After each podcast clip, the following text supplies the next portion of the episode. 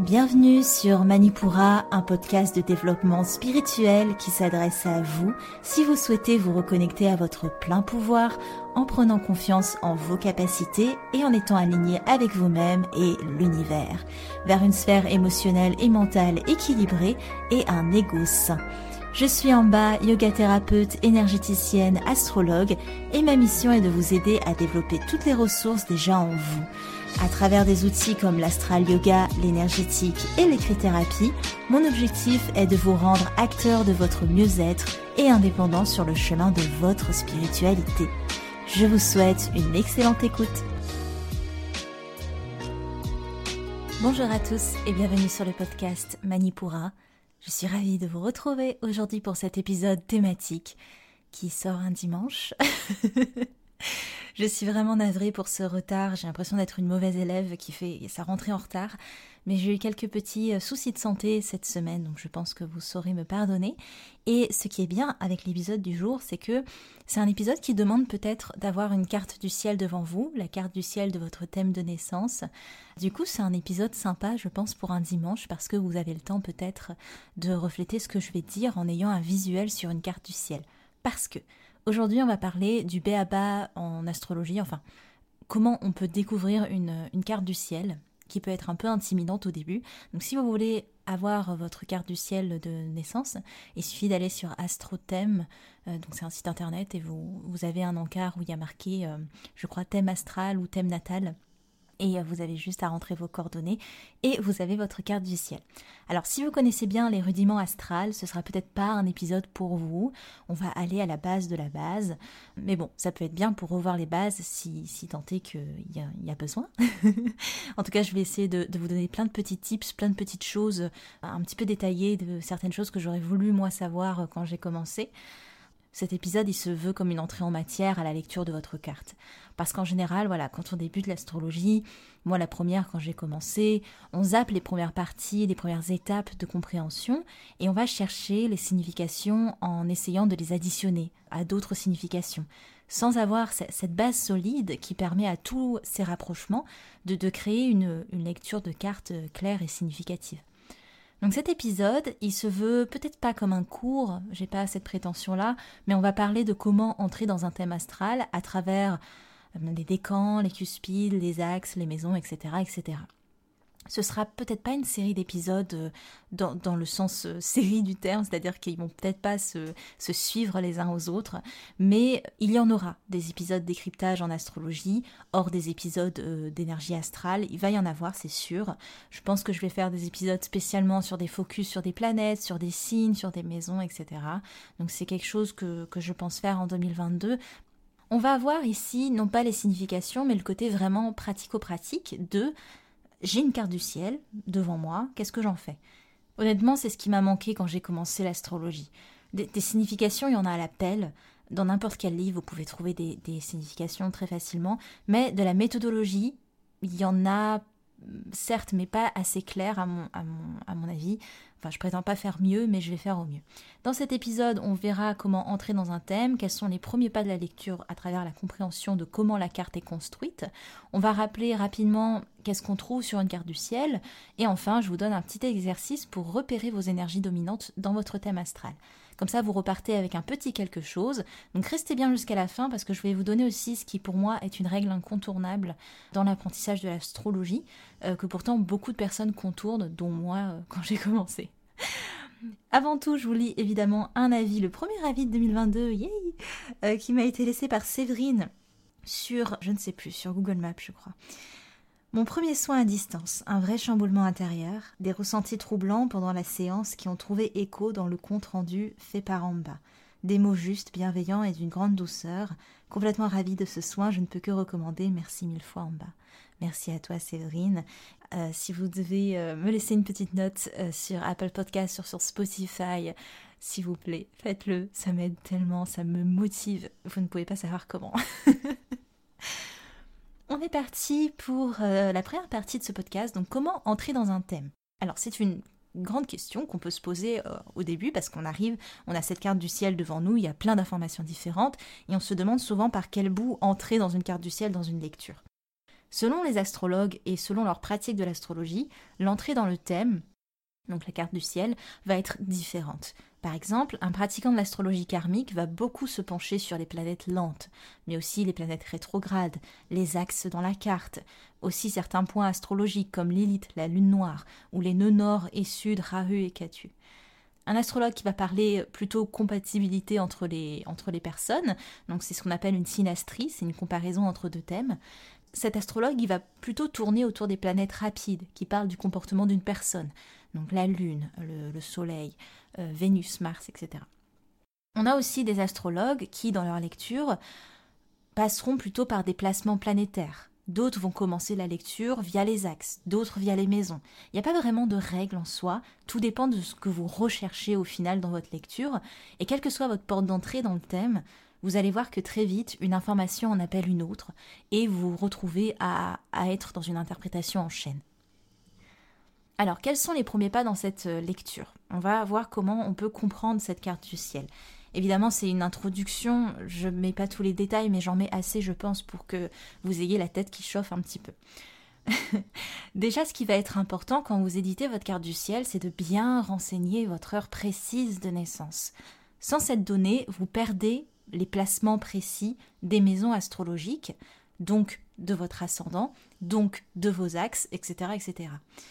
Là où la date de naissance vous renseignera sur votre signe solaire, par exemple, L'heure de naissance vous renseigne sur l'ascendant. C'est une donnée qui est très importante, en espérant qu'elle n'ait pas été arrondie à la naissance, parce que 1 degré de la roue du zodiaque représente 4 minutes euh, sur le rythme des maisons. Les 360 degrés de la roue du zodiaque représentent une journée, 1440 minutes, mais du point de vue des maisons astrologiques, je dis bien. Parce que ne faites pas l'erreur de vous dire qu'un degré est égal 4 minutes pour tout. Les planètes qui transitent le font chacune à une vitesse différente. Par exemple, le Soleil fait le tour de la roue du zodiaque en 365 jours. Il fait ce qu'on appelle sa révolution, c'est-à-dire le tour complet des signes du zodiaque. Pour le Soleil, un degré est égal un jour environ pour la Lune qui fait sa révolution en un mois, donc le tour, tous les signes du zodiaque sur un mois, un degré est égal deux heures et quelques. Jupiter, lui, fait sa révolution, le, donc le tour complet du zodiaque, en 12 ans. Donc il reste dans un signe environ un an. Voilà, vous voyez un peu la différence. Je vous conseille quand vous débutez l'astrologie déjà d'être dans une compréhension des durées des révolutions des astres. Comme ça, vous serez en mesure de repérer leur impact, leur mouvement avec plus de facilité quand vous avancerez dans votre pratique, quand vous commencerez à faire euh, du prévisionnel, de l'étude des transits, etc. Mais ça sera pour plus tard. Mais déjà de connaître la durée des révolutions de chaque planète, ça me paraît être une, bonne chose, en tout cas euh, dans, dans le commencement de la pratique. Dans une carte, vous avez les 12 signes représentés. Jusque-là, ça va. Chacun de ces signes représente 30 degrés de la roue. Chaque signe est découpé en trois décans qui représentent chacun 10 degrés du signe. En regardant votre carte du ciel, repérez où se situe votre soleil. Imaginons, vous avez un soleil à 7 degrés du cancer, donc on peut dire que vous êtes cancer premier décan. Si en revanche votre soleil est à 13 degrés du cancer, vous êtes deuxième décan. La position du soleil dans un des trois décans dépend tout simplement de votre date de naissance. Si vous êtes né en toute fin de la saison de votre signe solaire, vous êtes dans le dernier décan. Les décans permettent d'apporter une subtilité à votre signe et permettent aussi d'affiner la lecture de votre carte. Mais une fois que vous serez bien à l'aise en revanche. En fait, ils vont vous aider surtout à voir quel transit, quel mouvement planétaire vous impacte à un moment donné. Ce qu'il y a de compliqué avec les décans, c'est qu'il y a plusieurs manières de les appréhender, et pas tous les astrologues utilisent la même méthode. C'est toujours un peu délicat. Personnellement, je me suis formée selon la méthode euh, suivante.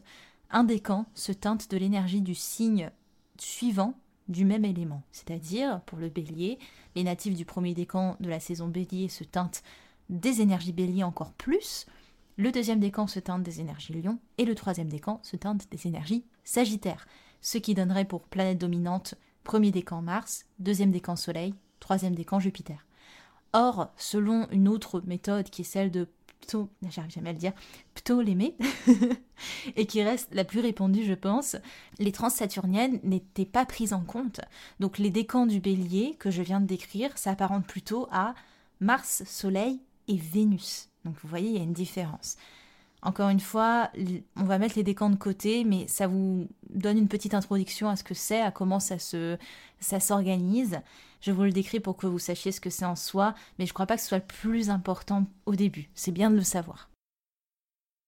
Ce qu'il faut comprendre, c'est que la carte du ciel de votre thème est éditée selon le point de vue géocentrique, le point de vue de la Terre. La Terre est au milieu de cette carte.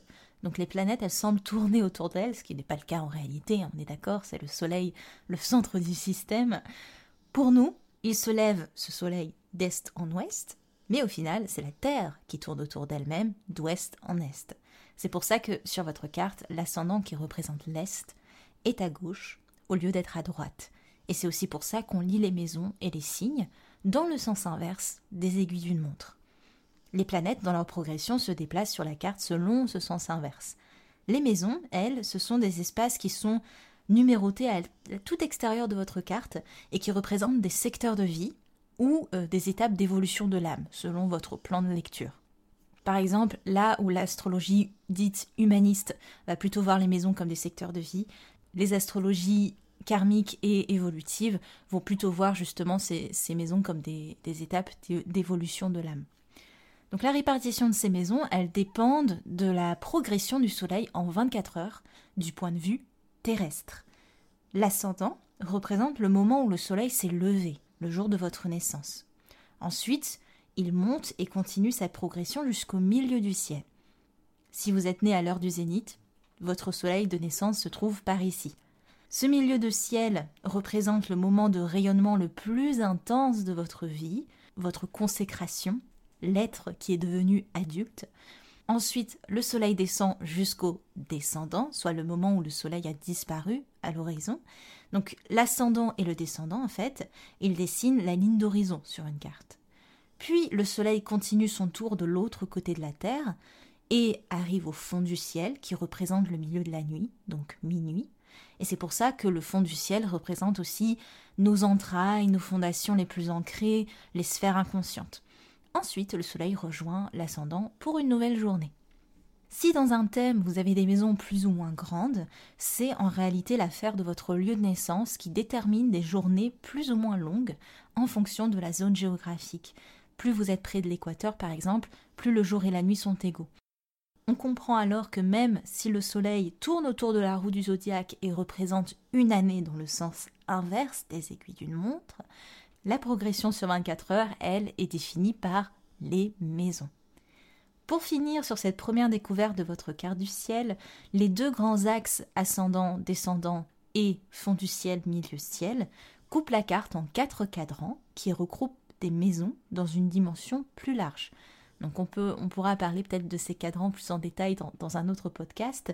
Mais d'ailleurs, vous pouvez observer peut-être dans votre carte un amas planétaire dans un de ces cadrans c'est très certainement le cadran que vous allez le plus processer dans cette incarnation. Maintenant qu'on a vu tout ça, on va voir quels sont les différents éléments qu'on peut trouver sur une carte. On a parlé des maisons et des axes. Donc les maisons permettent de placer les énergies de la carte dans des secteurs ou des étapes de vie. Ce qui détermine d'ailleurs le placement d'une maison, c'est le positionnement de la cuspide. C'est cette petite pointe que vous pouvez voir en début de votre maison. Par exemple, si la petite pointe, donc cuspide, de votre ascendant est à 29 degrés du Capricorne et que la maison 1 recouvre tout le signe du Verseau qui le suit, vous êtes quand même ascendant Capricorne et Verseau. Mais Capricorne avant tout. Les axes, eux, ce sont des, des process d'évolution. Il y a six axes en tout Bélier Balance, Cancer Capricorne, Taureau Scorpion, Gémeaux Sagittaire et euh, Lion Verseau et Vierge Poisson. Donc que ce soit dans un sens ou dans l'autre, donc euh, le, sens que je viens de dire, ou le sens contraire, balance, bélier, capricorne, cancer, scorpion, taureau, etc., etc., que ce soit dans un sens ou dans un autre, il nous aide à évoluer en nous sortant de notre zone de confort ou de ce que l'on a toujours connu.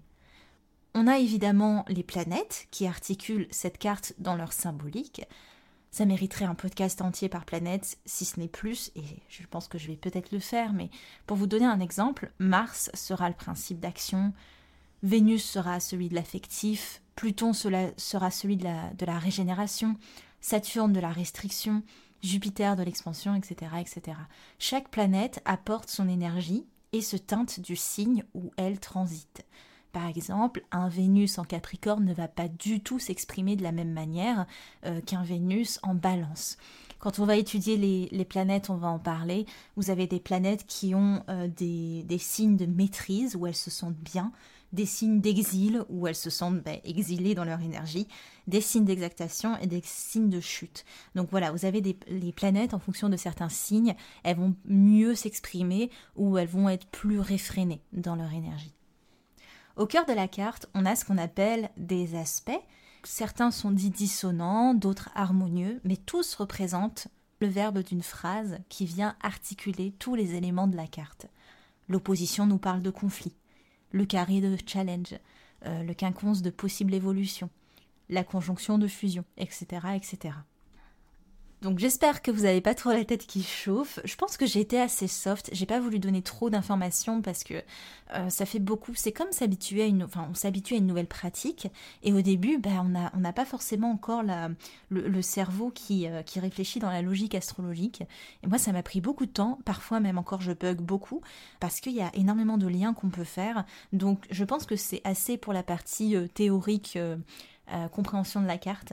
À présent, je vais vous donner un, premier pas vers la compréhension de votre carte, euh, un petit exercice pour déterminer votre élément dominant et votre qualité dominante. Alors c'est un petit exercice, mais en soi, ça va vous faire bien travailler, je pense.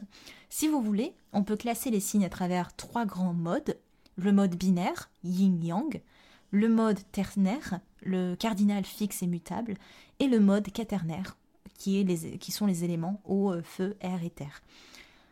Le mode ternaire, ce que j'ai dit, cardinal, fixe et mutable, ce sont des qualités que les signes peuvent avoir. Par exemple, les signes qui vont commencer une saison seront cardinaux, les signes qui sont au cœur de la saison sont fixes, et les signes qui préparent la saison prochaine seront mutables.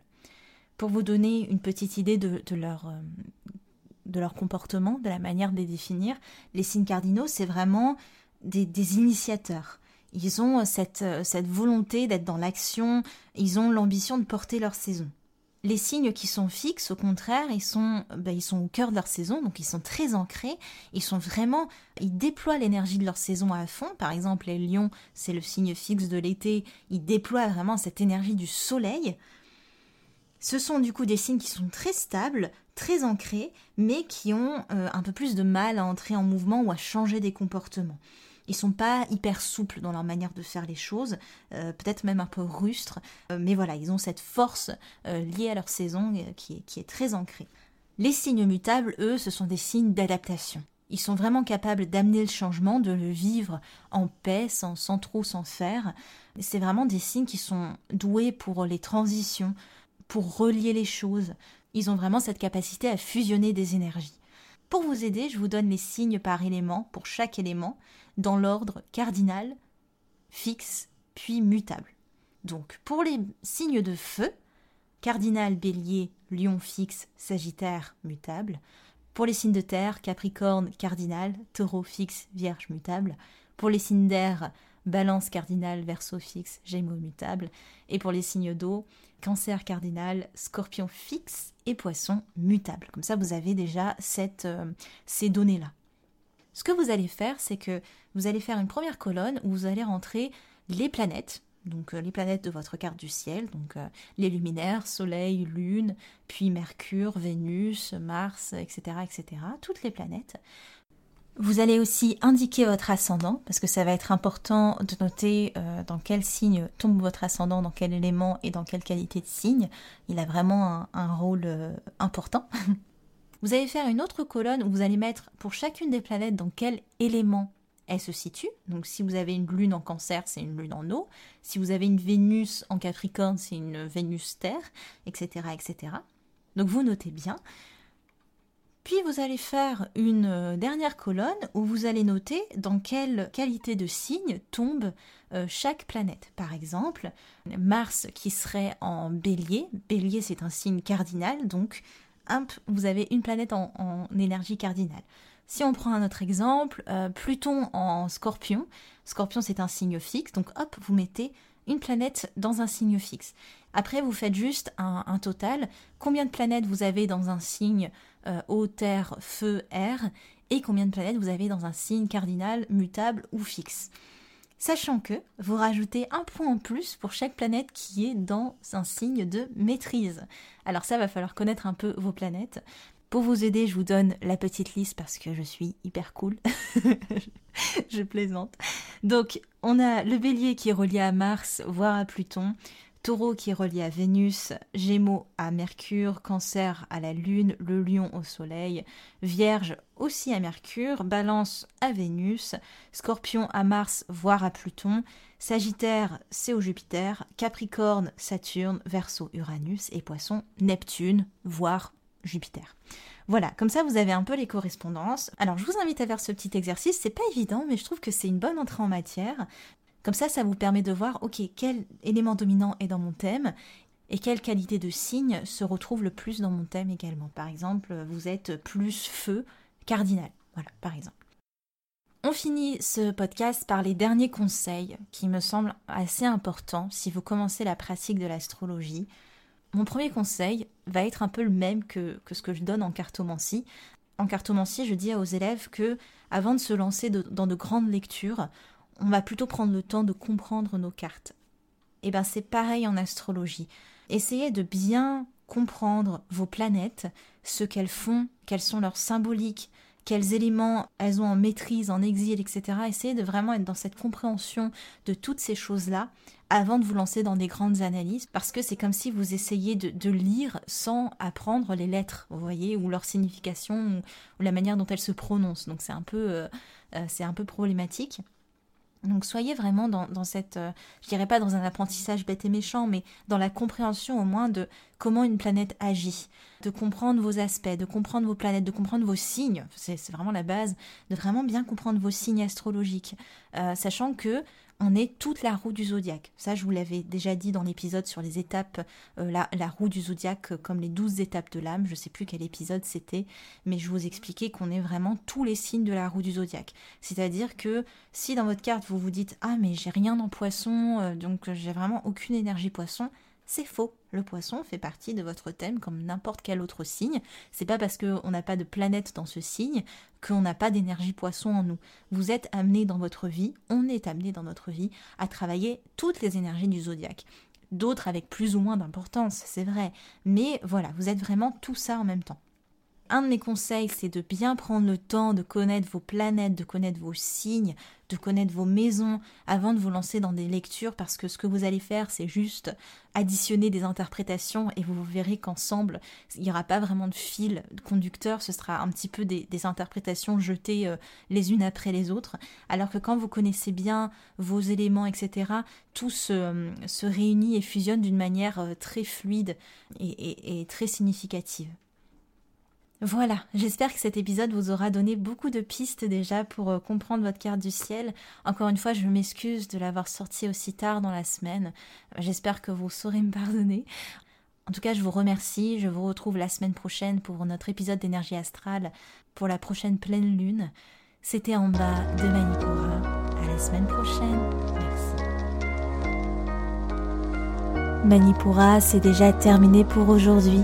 Je vous remercie de votre écoute et si cela vous a plu, n'hésitez pas à partager et à me laisser un commentaire sur Apple Podcasts ou sur les réseaux sociaux. En attendant, vous pouvez télécharger gratuitement toutes mes ressources en cliquant dans le lien de la description de l'épisode pour apprendre la corrélation entre le cycle lunaire et le cycle féminin, allier astrologie et productivité, débuter la méditation ou votre propre journal de gratitude. Quant à moi, je vous dis à la prochaine et surtout prenez bien soin de vous.